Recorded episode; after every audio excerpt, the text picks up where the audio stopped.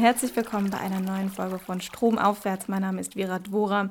Ich bin heute zu Gast bei Laura Merit in Berlin-Kreuzberg.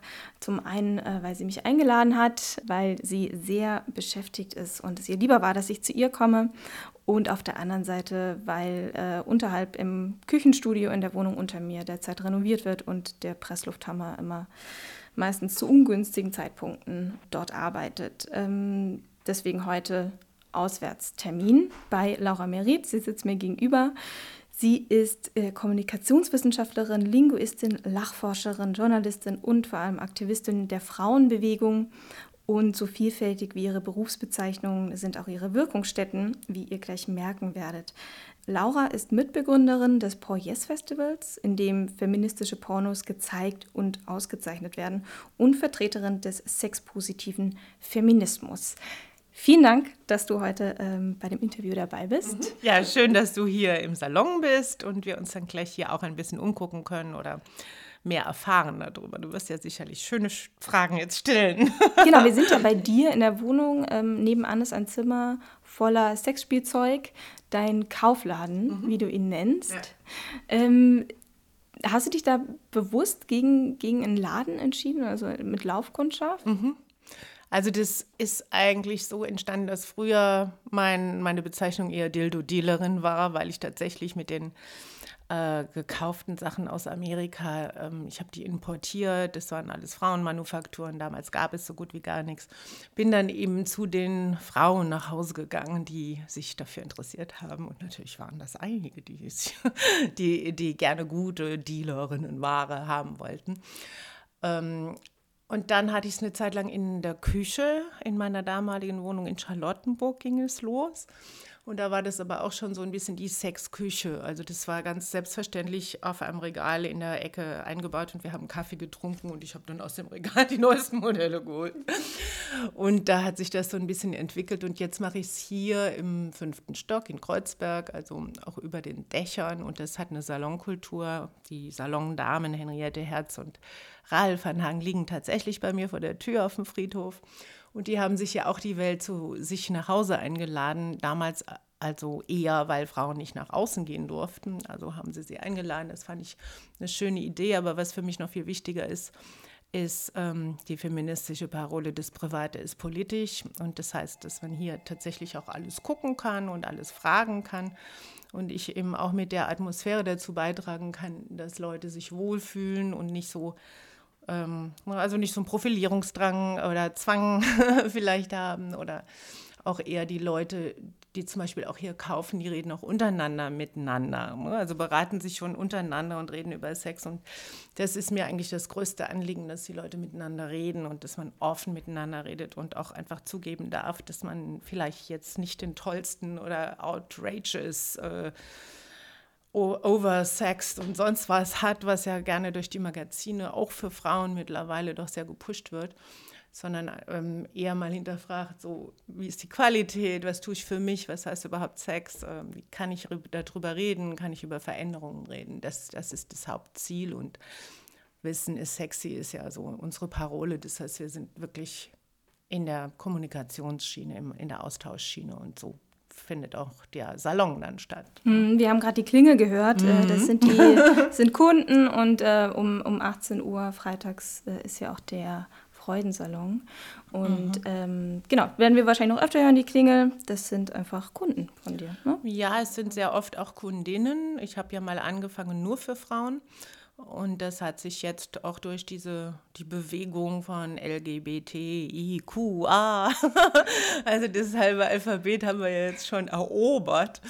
Aber natürlich kommen auch cis-heteronormative Menschen, wie das so schön heißt, also so ganz normale in Anführungszeichen.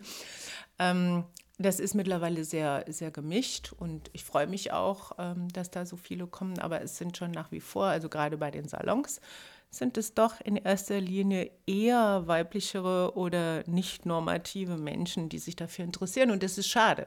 Also da äh, würde ich mal einen ganz großen Mangel noch festmachen und möchte hiermit auch gerne aufrufen, dass es doch noch mehr andere ne, Leute auch, die meinen, sie wüssten schon alles. Es ist ganz oft so, dass es immer wieder neue Dimensionen gibt, die, man, die wir zusammen erarbeiten. Ja. Du setzt dich seit äh, 20 Jahren äh, mit diesem Shop und deinen Seminaren und Workshops ähm, für die Aufklärung von Frauen über ihre Sexualität ein ähm, und sprichst dabei von sexpositivem Feminismus. Was mhm. ist das genau? Das ist ein Zweig, der auch in den 60ern entstanden ist und der einen Schwerpunkt auf Sexualität legt und ganz klar eben auch sagt, ähm, wir brauchen eine andere Sprache, wir brauchen ein, anderes Vokabular, wir brauchen andere Verhaltensweisen und das, was der Mainstream uns hier so vorspielt oder uns damit zuschüttet, ist doch eine sehr normierte Angelegenheit und das ist ja auch so, wenn man sich an, also vor allen Dingen Pornos anguckt, den Mainstream-Porn, der ist sehr normiert, der ist sehr kategorisiert, der äh, hat eine ganz klare Vorgabe, wie Sex zu sein hat und wie die Geschlechter sich zu verhalten haben. Ähm, und das haben die Frauen damals schon kritisiert und haben aber auch kritisiert, dass zum Beispiel die ähm, Anatomiebeschreibung des weiblichen Körpers sehr negativ ist, also auf der Folie von dem, der Norm, die die männliche ist und dann eher die Mangelerscheinungen bei der Frau definiert werden. So, und ähm, das sind alles so Sachen, die der vor allen Dingen der sexpositive Feminismus erkannt hat, analysiert hat und dann gesagt hat, wir machen jetzt aber auch Alternativen. Wir bieten, wir bieten Wissen an, wir bieten andere Sprache an, wir wollen das vermitteln. Und natürlich ist das auf dem Hintergrund der Gesellschaftsanalyse entstanden. So, das heißt also, es ist ein Schwerpunkt, ist auf positive Vorbilder schaffen. Und natürlich arbeiten wir mit allen anderen Flügeln der Frauenbewegung und auch anderen sozialen Bewegungen zusammen. Ja, das ist ganz klar. Ähm, ich frage mich gerade bei so, äh, ich kann dich da wirklich nur als Freigeist bezeichnen, weil du da wirklich so über sämtliche Barrieren irgendwie hinweg denkst. Ähm, ich würde gerne von dir so ein bisschen wissen, wie du aufgewachsen bist. Ich habe mal gelesen, äh, in einem großen Landhaus mit einer Gastronomie. Stimmt das? Ja, das ist eher ein Bauernhaus gewesen. Da war eine Kneipe drin. Ähm, und die Post war da, die Bushaltestelle war da und da war immer viel los. Insofern ähm, kann, ja, kann ich schon sagen, das ist ein bisschen Tradition. Mir hat das damals schon Spaß gemacht als Kindchen. Ich bin da mal schön in so einem Laufgestell rumgelaufen und habe mit allen einfach gequatscht und das habe ich mir, glaube ich, ein Stück weit erhalten. Ja. Und äh, gab es irgendwie Frauen in deiner Kindheit, die dich da irgendwie geprägt haben? Naja, also ich bin natürlich sehr geprägt von meiner Mutter. ähm, mittlerweile freut sie sich auch sehr, was ich alles tue, aber sie ist natürlich eine zwei Generationen vor mir fast. Hm? Also die war 30, als sie mich gekriegt hat und das ist schon eine, wirklich eine ganz andere Generation. Und dafür waren die sehr progressiv. Also die haben schon, also wenn es um Bildung geht, alles unterstützt und äh, stehen auch bedingungslos hinter ihren Kindern. Also das ist schon so eine ganz tolle Sache. Und natürlich ist es, wenn es um Sexualität geht, erstmal auch mit ähm, weniger Kommunikationsfähigkeit verbunden, ja, was wir ja heute noch haben, aber die Generation vor uns, ähm, da hat man, glaube ich, noch weniger geredet. Und so im Laufe der Zeit haben wir uns beide, also beide Parteien, die Eltern und wir und ich in dem Fall, ja auch weiterentwickelt und können mittlerweile ganz gut auch über Sex miteinander reden. Wurdest du von deiner Mutter aufgeklärt? Ja, so in ihrem Rahmen. Also es war eher so, dass ähm, mein Vater die Bücher auf den Tisch gelegt hat. Ja, also wir haben nicht miteinander gesprochen, aber sie haben uns Informationen hingelegt. Und das war immerhin, ne? für die Zeit war das schon. Und dann gab es natürlich im Schrank noch hinter den Schlafanzügen, da waren dann auch noch solche Sexhandbücher.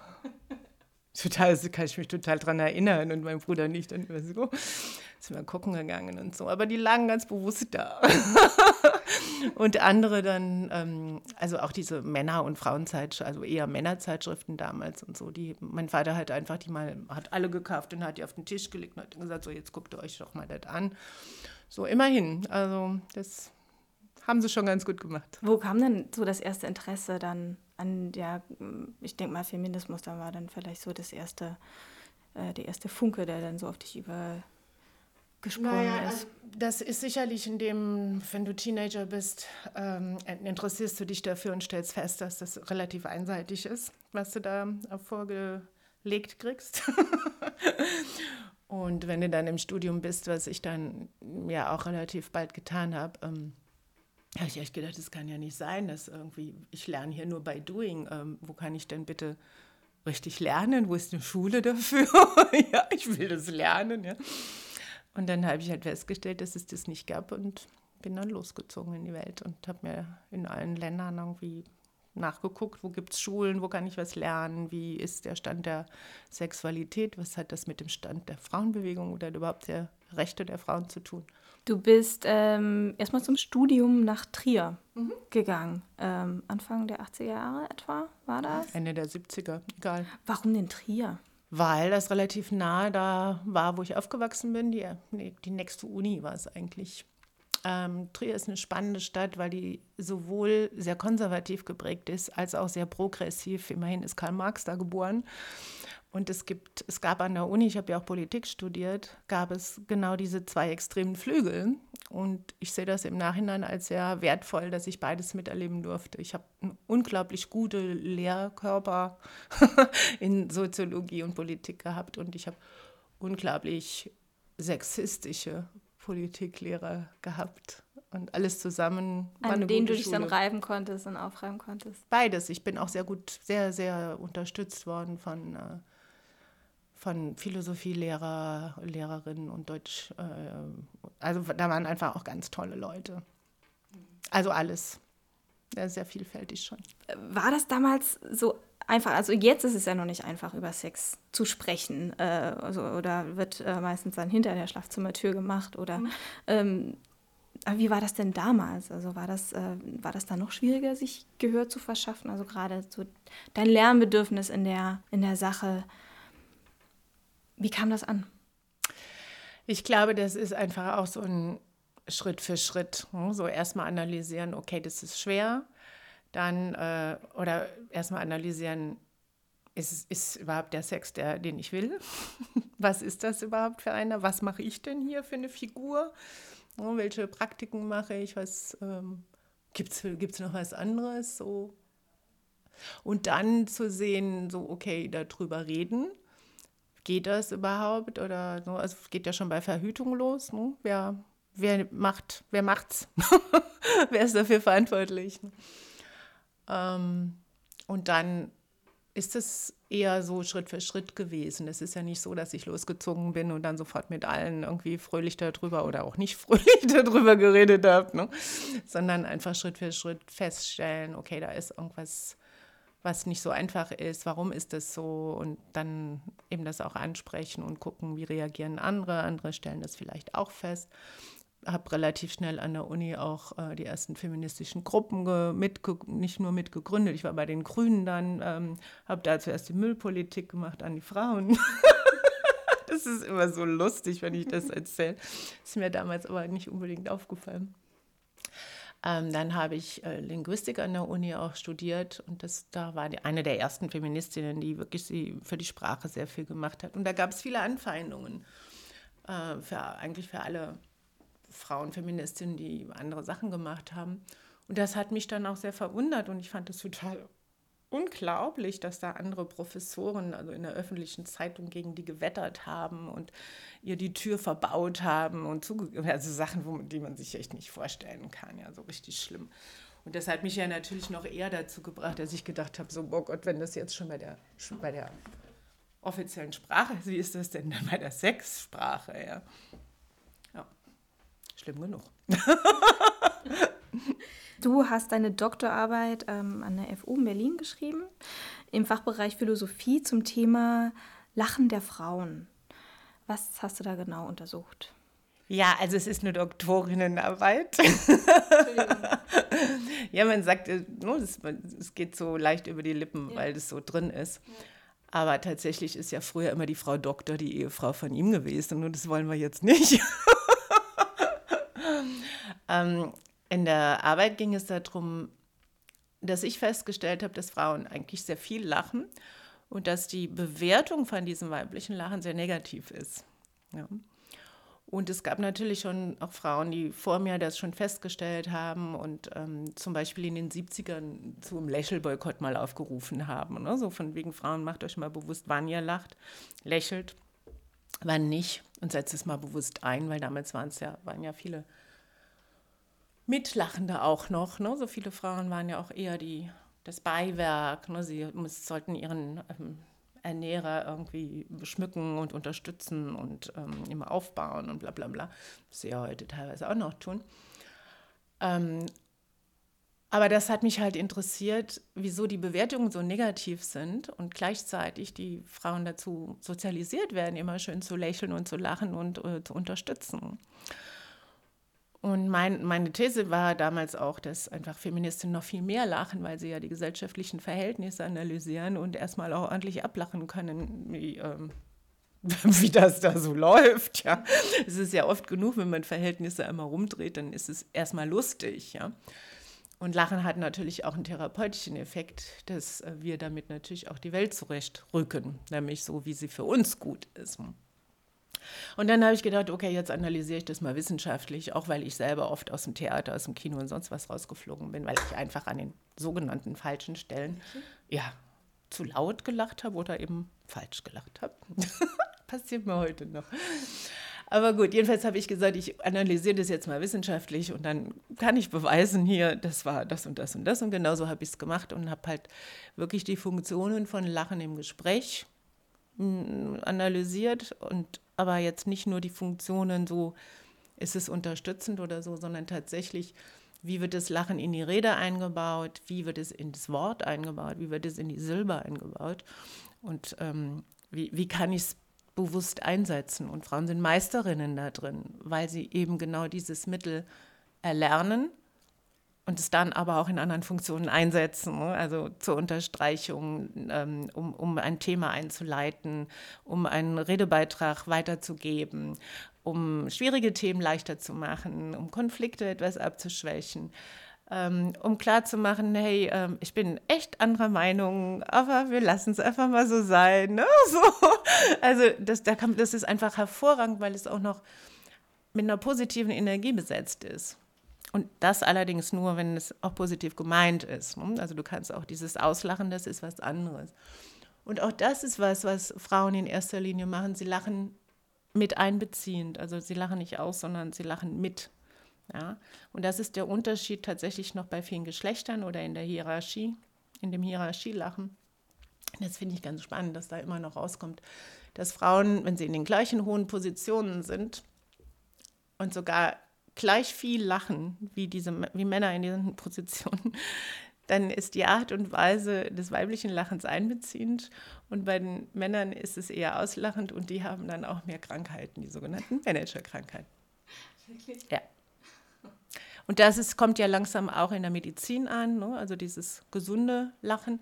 Und das machen Frauen viel mehr. Und dann kannst du natürlich sagen, boah, das ist die beste, überhaupt das beste Mittel, um sich selbst immer wieder in eine gesunde Form zu lachen. Mhm. Das ist großartig. Also lacht mehr. Die Hypothese konntest du aber nicht bestätigen. Jein. Es, war, es ist nicht so, dass sie mehr lachen. Sie lachen aber auch nicht weniger. Also Feministinnen lachen nicht mehr als andere Frauen, sie lachen aber auch nicht weniger. Also insofern ist es nicht unbedingt eine Falsifikation, es ist nicht falsch. Es ist aber so, dass, ähm, dass Feministinnen genauer aussuchen und mehr initiieren. Also sie initiieren das Lachen, weil sie eine solidarische Funktion ausüben wollen das tun sie auf jeden Fall mehr als andere. Ähm, du hast in, aber in, dem, in der Einleitung zu der äh, Dissertation auch gesagt, dass es eben früher, ähm, dass dieses Lachen, dass man da eben geguckt hat, dass Frauen nicht so laut lachen und den Mund nicht so weit aufmachen, mhm. ähm, weil das dann eben auch gleich wieder so eine sexuelle Konnotation hat. Genau. Letztendlich geht es um die Kontrolle über die Selbstbestimmung. Also sobald du das Maul aufmachst, und das gilt sowohl für dein obiges wie dein untiges Maul. Ähm, sagst du ja, was du willst. Und das ist nicht erlaubt gewesen und ist auch heute teilweise noch in bestimmten Kulturen nicht erlaubt. Deswegen müssen wir alle Öffnungen zumachen. Ne?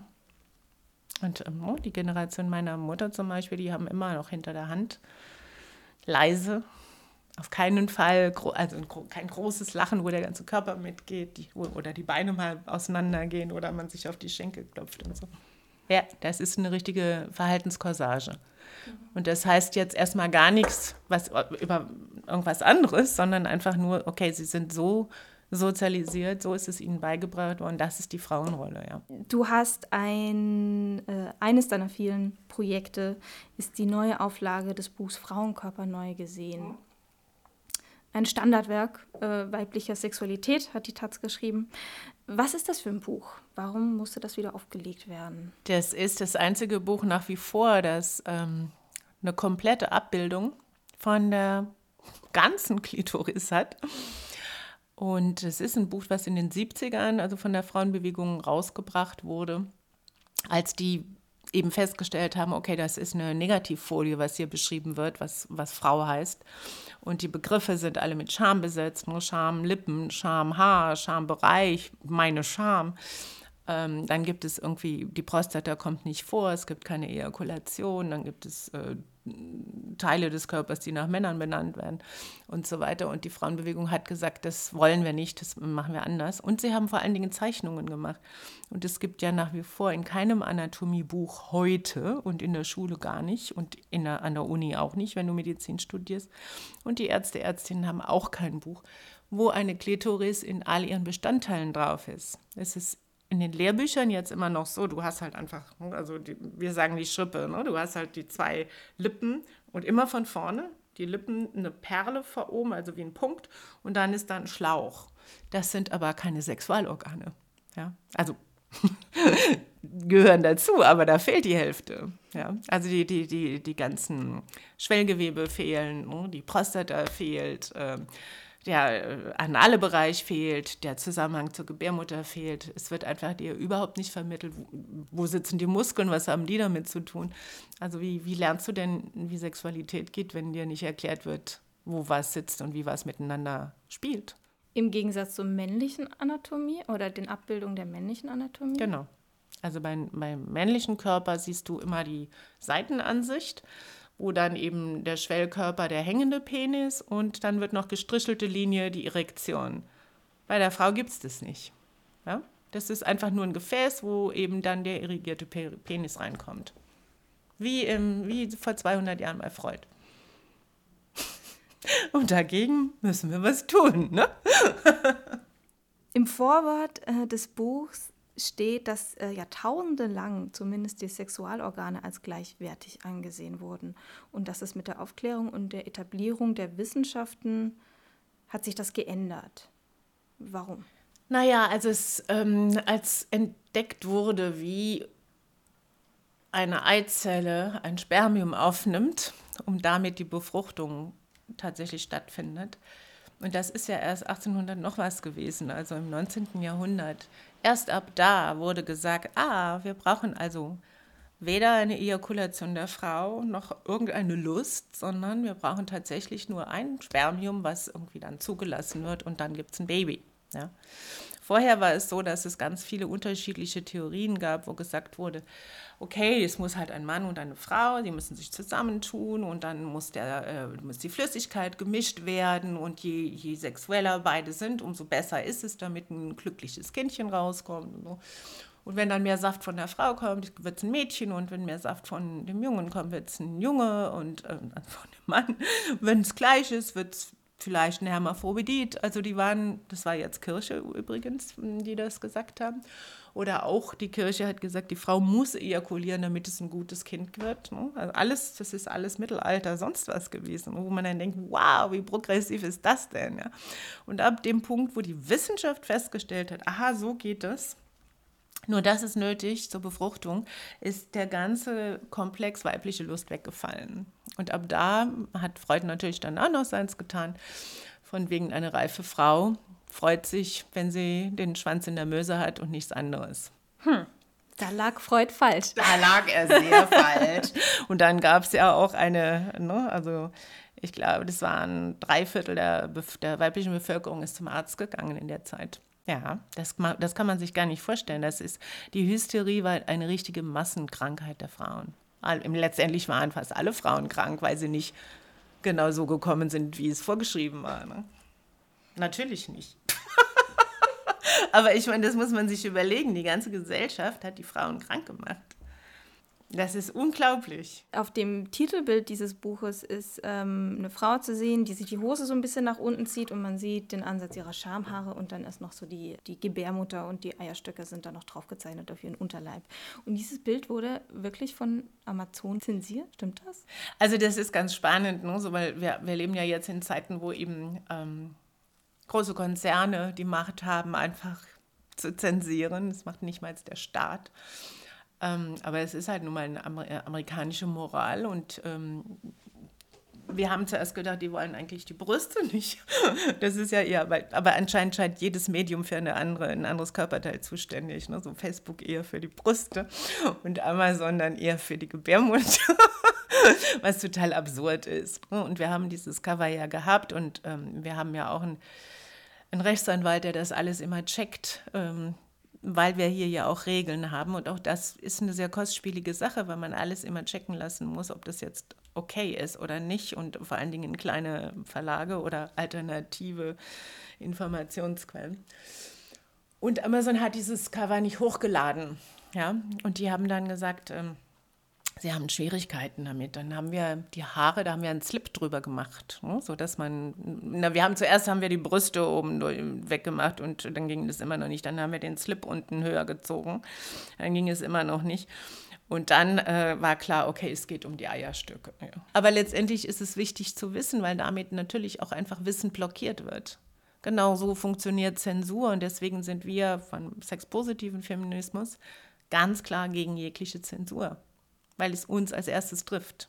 Und genau das ist auch gerade wieder passiert. Es passiert eigentlich ständig. Und dann geht es ja noch in, äh, weiter in, in den Bereich des Vokabulars. Also es gibt ja bestimmte äh, Vokabeln, die einfach benutzt werden, wo du eben auch darauf hinarbeitest, dass, dass wir uns dem bewusst werden. Beispielsweise, wenn wir über äh, das Jungfernhäutchen reden oder den G-Punkt. Kannst du da ein bisschen was dazu sagen, zu den Begriffen, die verwendet werden? Na, wie du sagst, also Jungfernhäutchen ist ja, ist ja ein ideologisches Wort, das ist ja keine anatomische Beschreibung. Und wie das da reingekommen ist, kann man sich auch schon mal fragen. Ja.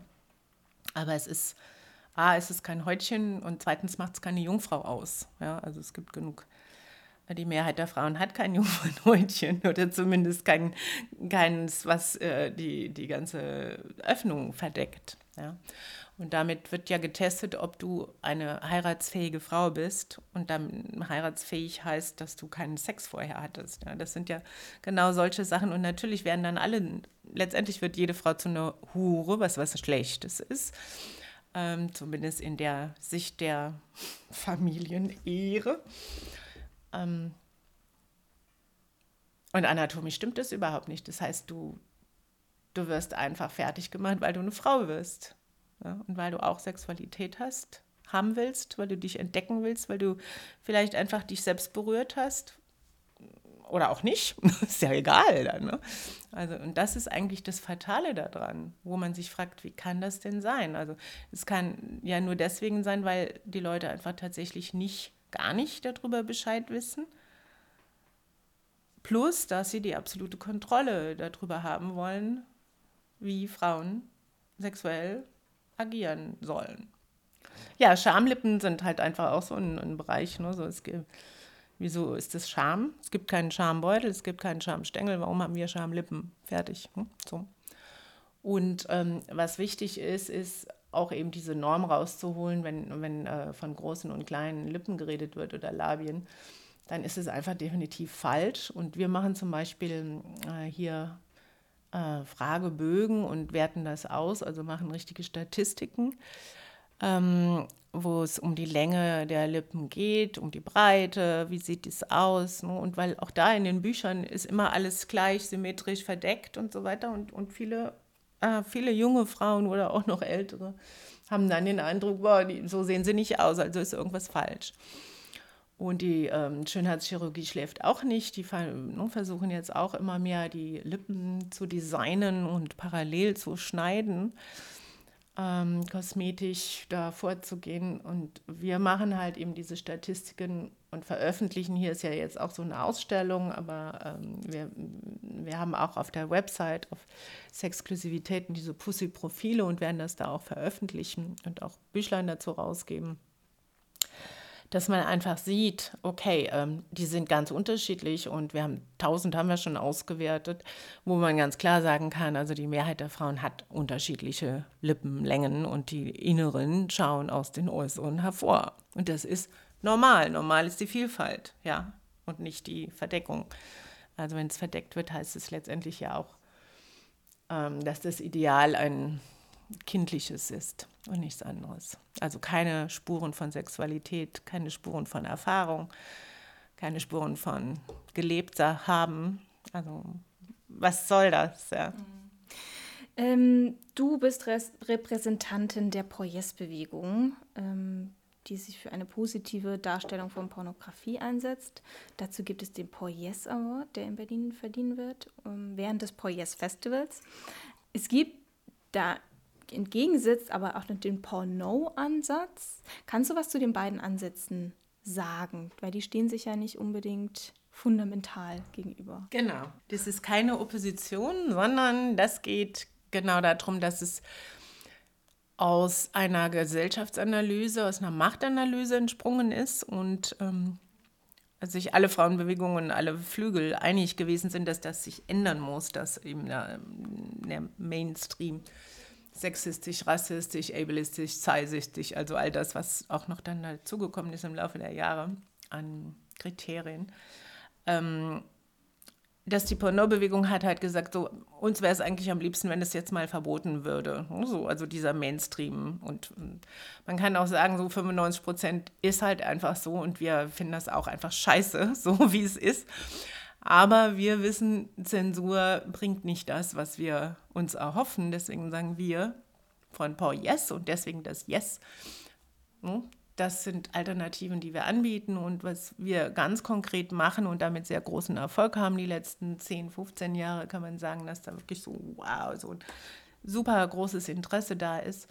Auch weil die Leute einfach auch genug haben von dieser normierten 0815 Sexualität, die ja tatsächlich nur in Blasenficken, Spritzen und zwar ins Gesicht der Frau ähm, äh, hat.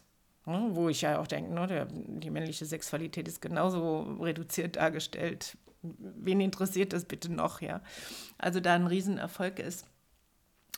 Ähm, ja, wo man einfach sehen kann, ähm, die Leute ähm, hungern einfach nach Alternativen. So, wo wo gibt es andere Bilder, wo es respektvoll miteinander umgegangen wird, wo, wo wir andere Berührungen sehen, wo man eine andere Perspektive sieht, wo ähm, konsensuell vorgegangen ist, wo Leute mal miteinander sprechen und sagen, nicht immer nur sagen, mach's noch doller, sondern einfach mach mal ein bisschen zarter oder leck mal ein bisschen linker oder wie auch immer. Also, und das das ist einfach klar, dass da, das muss ja irgendwann auch kommen. Das, und es hat lang genug gedauert, aber alles braucht halt auch ihre Zeit. Ne?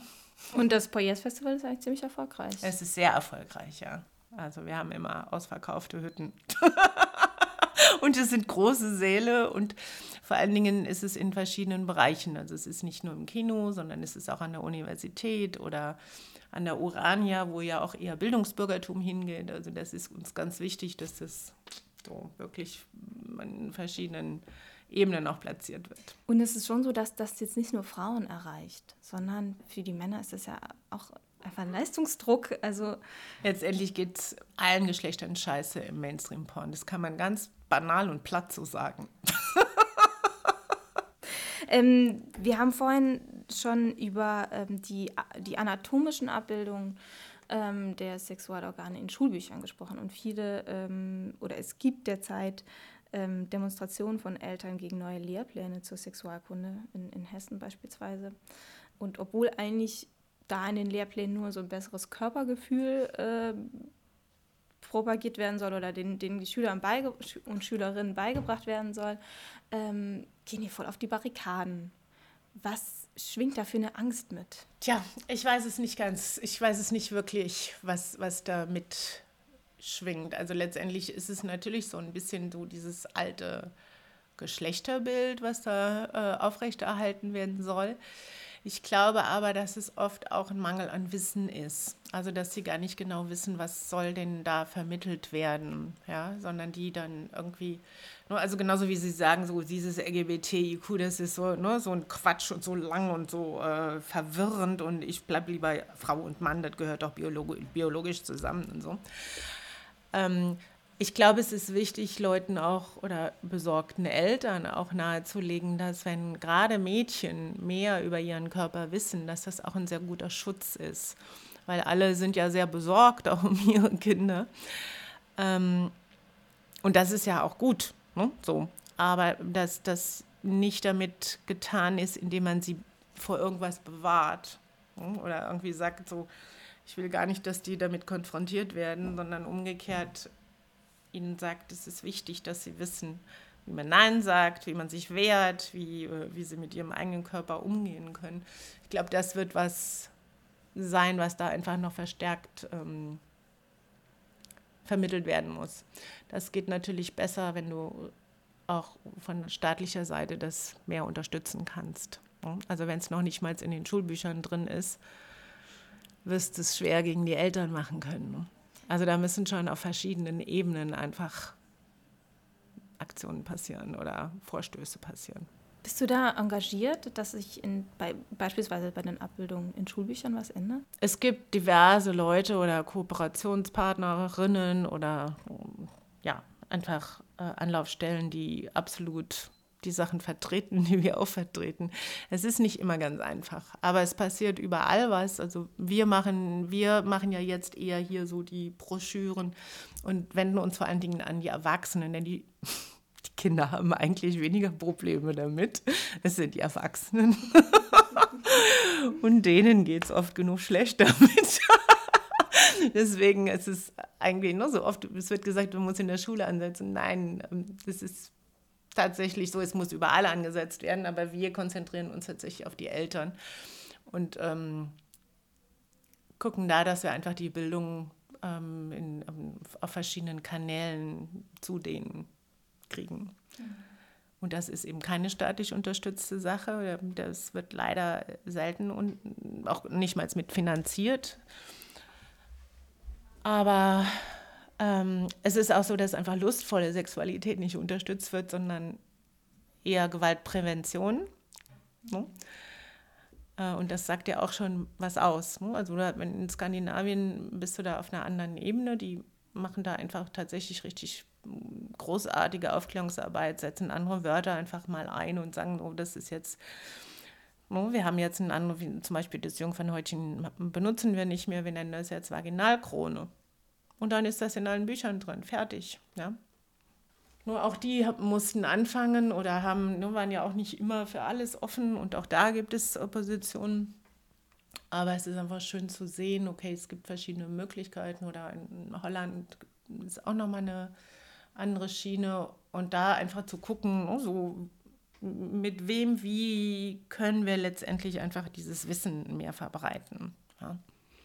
Und wenn das nicht staatlich geht, dann geht es halt über außerstaatliche Möglichkeiten. In deinem Salon beispielsweise. Genau. Der findet jetzt hier gleich statt. Ja. Was, wie läuft das ab? Was passiert hier? Also freitags ist hier jeden, jeden Freitag ein anderes Thema. Heute ist das lachende Becken. Das heißt, wir machen heute eine Bewegung und es ist vor allen Dingen Beckenbodentraining.